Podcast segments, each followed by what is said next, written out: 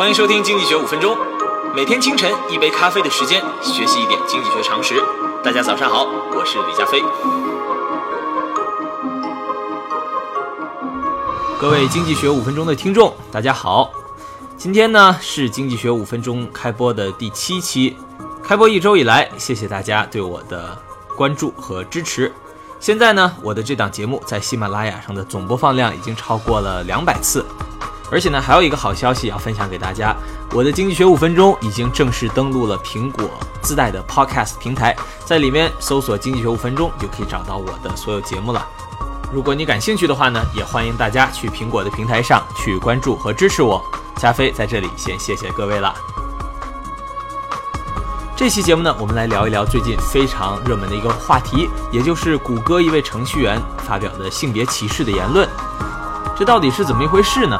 其实啊，就是谷歌的一名工程师在他们公司内部的讨论区呢，发表了一篇涉嫌性别歧视的一个内部的备忘录。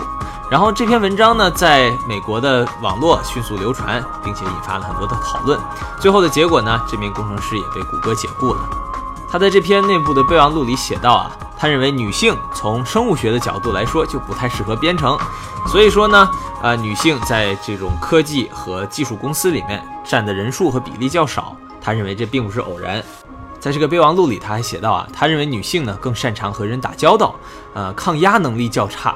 而男性呢更加擅长去直接去处理事情，可以有更好的体力和持久力。那在所以在他看来呢，这个女性应该去多做社交和艺术领域的工作，而男性呢擅长就是做编程方面的工作，或者是这种采矿啊、冶金啊这种脏活和累活。那今天呢，我其实就想从这个话题上展开聊一聊啊，性别歧视的产生，啊和他这段论述的问题在什么地方？其实呢，从小到大，我们都听到过这样一种言论，就是女孩子不太适合学理科啊，这个女孩子到了高三以后后劲儿就不足了啊，男孩子呢不太适合学文科。这种言论呢，其实和我们今天聊到的谷歌程序员的这个性别歧视的话题其实差不多。那我们说这种性别歧视的言论最大的问题在什么地方呢？我觉得呀，是在于它混淆了因果关系。我们都知道市场是由供求一起决定的。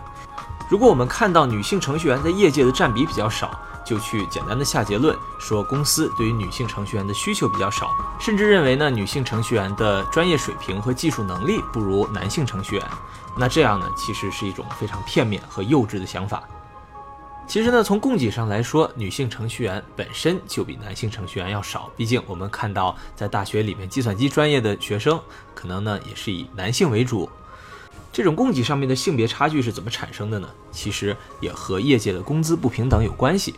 我们都知道啊，在这种科技公司，女性雇员的工资要比男性雇员要少很多。所以说，问题的关键呢，其实是消除工资、薪酬待遇和教育机会上面的不平等。而不是简单的去说女性的程序员从生物学的角度来说就不适于编程。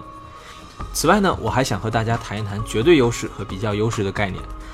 熟悉经济学概念的听众呢，可能会知道啊，大卫李嘉图曾经提出过一种啊叫做比较优势的概念。那这个概念是什么意思呢？其实我们如果举例子来说的话，并不是说所有啊四肢强壮的人都应该去搬砖，或者说去当保安，而每一个这个身体相对不好、相对瘦弱的人都应该去坐在办公室。从职业的选择上来说呢，我们要看啊一个人相比较自己来说最有优势的是什么，而不是把这个人和另外的人去进行比较。四肢发达的人有可能他有更加发达的头脑，所以说不代表四肢发达的人就一定要去做体力活。即使我们退一万步去讲这位谷歌程序员所讲的性别歧视言论，我们假定它是真的，也就是说男性确实比女性啊从编程方面来说有绝对优势，这并不代表女性不应该从事编程上面的工作，因为呢取决于每个人选择什么工作的不是绝对优势，而是相对优势。